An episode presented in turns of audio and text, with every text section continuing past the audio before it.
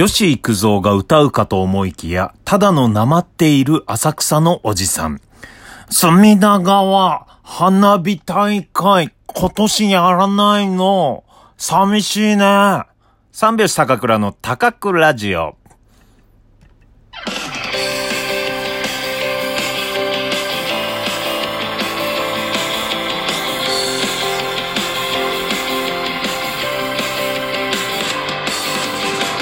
ご機嫌いかがでしょうか？お笑い芸人漫才師の三拍子高倉涼です。本日は第111回目の高倉城の配信です。ラジオトークアプリでお聞きの方は画面下のハート、笑顔、ネギを連打、画面中央のフォローするをタップ、画面上の星マークをタップしていただければ日焼けの匂いを嗅ぎます。ぜひタップよろしくお願いします。いやー、あのね、えー、昨日、昨日のこのね、えーラジオトーク、高倉ラジオの配信はですよ、うん、変なホテルというホテルから配信しました、高倉ラジオ始まって以来初のですね、えー、家じゃない場所での配信。そして、えー、今日、115回目はどこで配信してるかと言いますと、家でございます。戻ってまいりました。皆さん、おなじみの高倉の家でございます。はい。お馴染みかどうかはね、ラジオ聞いてる方はわかんないと思いますがね。はい。えー、昨日ね、あの、まあ、昨日のラジオでも喋りましたが、ちょっとね、東京内で旅行しようということになりまして、えー、自転車こいで浅草の方面まで行きました。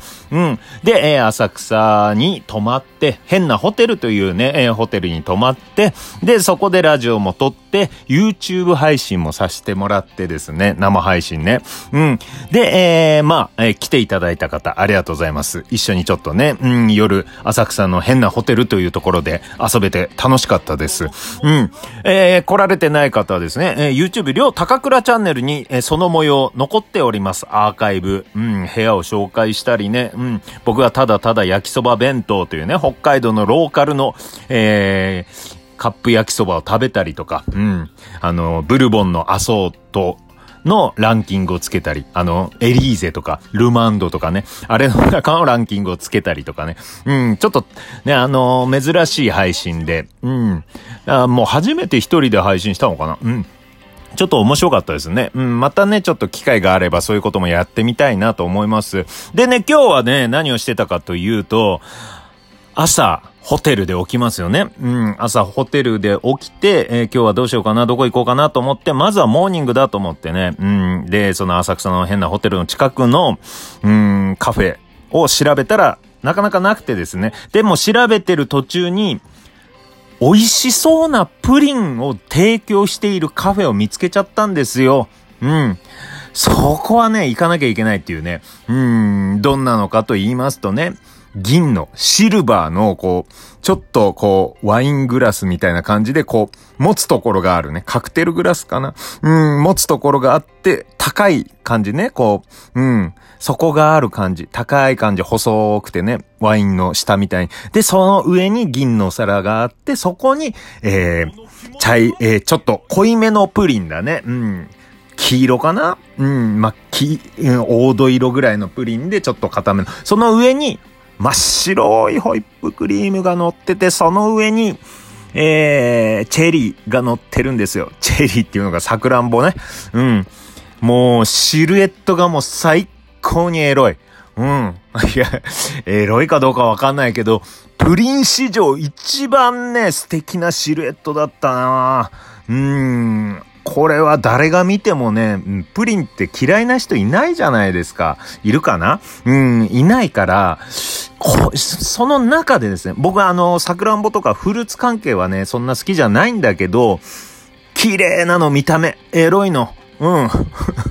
うん、もう、だからね、これはね、まあ、あのー、見てない方はですね、僕のツイッターも、でも、インスタグラムのストーリーにもあげたし、あと、ノートっていうね、えー、ブログにもですね、うん、今日、昨日、今日の旅の全貌を書いたんでね、もしよかったら、そのプリンのね、シルエットを見てください。でね、そのし、プリンを食べました。えー、美味しかった。うん。めちゃくちゃ美味しかった。最近ね、すごいプリンにハマってんですよ。ここでも喋ったかな？ラジオトークでも喋ったと思いますが、プッチンプリン。まあ、プリンなら何でもいいんですよ。プリンのあのカップに入ってる時に、アイスの棒をザクッとね、蓋したところに切れ目を入れて真ん中にね。で、そのままアイスの棒をザクッと刺します。それで冷凍します。で、えー、蓋をめくります。アイスの棒のついたプリン、凍ったプリンをカップから出します。食べます。美味しい。騙されたと思って食べてください。美味しいんですっていうね、多分ここで言ったと思います。で、その、それを食べてから、もうとんでもなくプリン欲がね、すごいあるんですよ。プリン欲。うん。えー、まあ、人間っていうのはね、いろんな欲がありましてですね。うん。えー、睡眠欲、食欲、性欲、プリン欲っていうね、この四大欲があるんですよ。また食欲とは別らしいんですよね。どっちかというと性欲に近いプリン欲というのがありましてね。うん、そこがね、もう、もう、プリン、最近プリン欲、もう寝ても覚めてもプリン欲、プリン、プリン。うん。なんで、この間もね、えー、阿佐ヶ谷の、これもあんまり言いたくないけど言ってしまいます。阿佐ヶ谷のペンギンカフェというところで、うん、自家製、自家製プリンを食べました。うん。これもね、このラジオで喋りました。うん、そこも美味しかったんですよね。うん、中学生の職業体験の新聞がトイレに飾ってある、あそこのカフェですよ。そこも美味しかった。今日のも美味しいんですよ。見た目最高なんですよ。だけど、まあ、好みがあると思います。今日はね、もう硬くてカラメルがもう苦かったです。店員さんが出すときに、カラメル苦いんで気をつけてくださいって。はいって言いましたけど、どう気をつけるのって思ったのね。カラメル苦い、苦い苦いじゃねえかよとかね、そんな言う人いないし、子供じゃないし、子供、お子さんだったらね、ちょっと苦くても、わーって食べられなかったりするかもしれない。全然苦くて大丈夫です。どんだけ苦いんだよって一生思ったけどね。そうやって言ってくるってことは。まあそこまで苦くはないです。全然。うん。うん、もうプリンと生クリームにマッチしたね、苦さなんですけど。うん。で、美味しいんですよ。ちょっと固めのプリンでね。ただ、好みですよ。好み分かれると思うんですが、僕は、その先日食べた阿佐ヶ谷のペンギンカフェの自家製プリンの方が美味しかったかな。うん。だからね、こう、もういろんなカフェのプリンを食べてこうかなと思ってね。うん。まあ、こうやってね、今ラジオトークアプリで録音してるんですけど、録音してる時の画面真っ黄色なんですよ。これこの黄色を見ながら喋ってても、ちょっとプリン食べたくなってるぐらいね、なんかね、うーん、プリンが好きになってしまいましたね。でね、そこのカフェ行った後、えー、じゃあどこ行こうかなと思って、清澄庭園というとこに行って、うん。で、まあ、その自転車なんで、自転車で移動してる途中ね、まあヘッドホンで、ヘッドホンじゃない、イヤホンで、サブスクリプションの、あの、中で、昨日から米津玄師、サブスク解禁したらしいんですよね。で、それで、えー、米津玄師を聴きながら、感電って歌。ミウってドラマ見てます？みんな。うん、星野源とね、綾野剛の、めちゃくちゃ面白い。まあ、僕それハマってるんですけど、それの歌も入ってるんですよ、米津の。感電。感電聞きながら、こうね、うん、浅草から清澄、えー、白川までね、こうね、うん、自転車を飛ばしながら、なんかいい大人になったなって自分で思います。うん。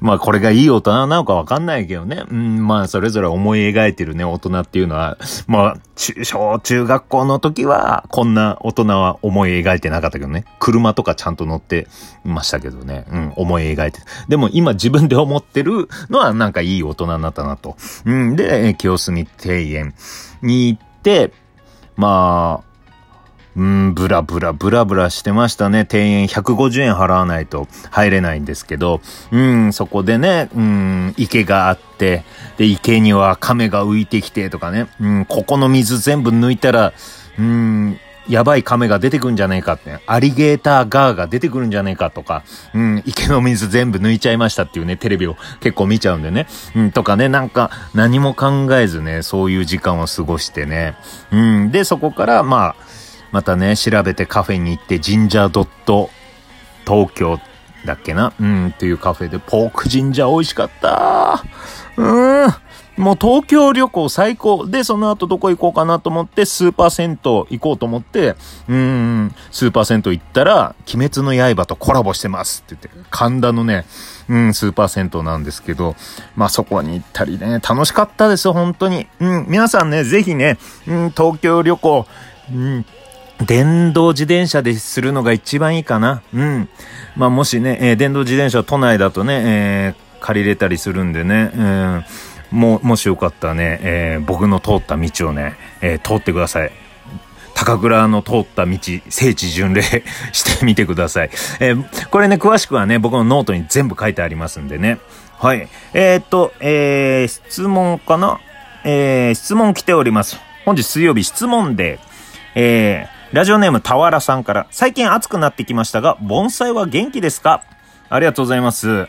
えー、盆栽をね、4月ぐらいから買いましてですね、これね、言ってなかったっけな。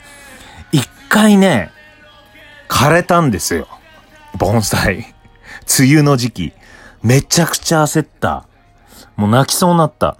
いや、でも、毎日、ちゃんと、えー、朝起きて、えー、窓の外に盆栽を出して日に当てるようにして、そこでも水をかけてから、うん、えー、日に当てたりとかね、もうず、毎日ちゃんとね、してたんですよ。それなのに枯れ始めたの。こういうもんなの？盆栽って。梅雨の時期枯れちゃうもんなの？うん。で、もう悲しんでたら、まあ7月下旬ぐらいから緑の芽が出てきて、うん。で、今はもう、えー、中がちょっと茶色で、外側が緑の、えー、葉っぱを生い茂らせてますんで、なんとか持ちこたえた。最近の流行りの中ピンクで外側黒い髪のけしてる女の子みたいな感じ。うん。ちょっと可愛い感じになってます。はい。えー、明日はですね、心に残ってるあの言葉のコーナーです。もしよければですね、えー、詳細欄に、えー、メッセージフォーム URL 載ってますので、えー、ぜひお願いします。それでは、夏、東京、旅行、三拍子揃った生活をバイバーイ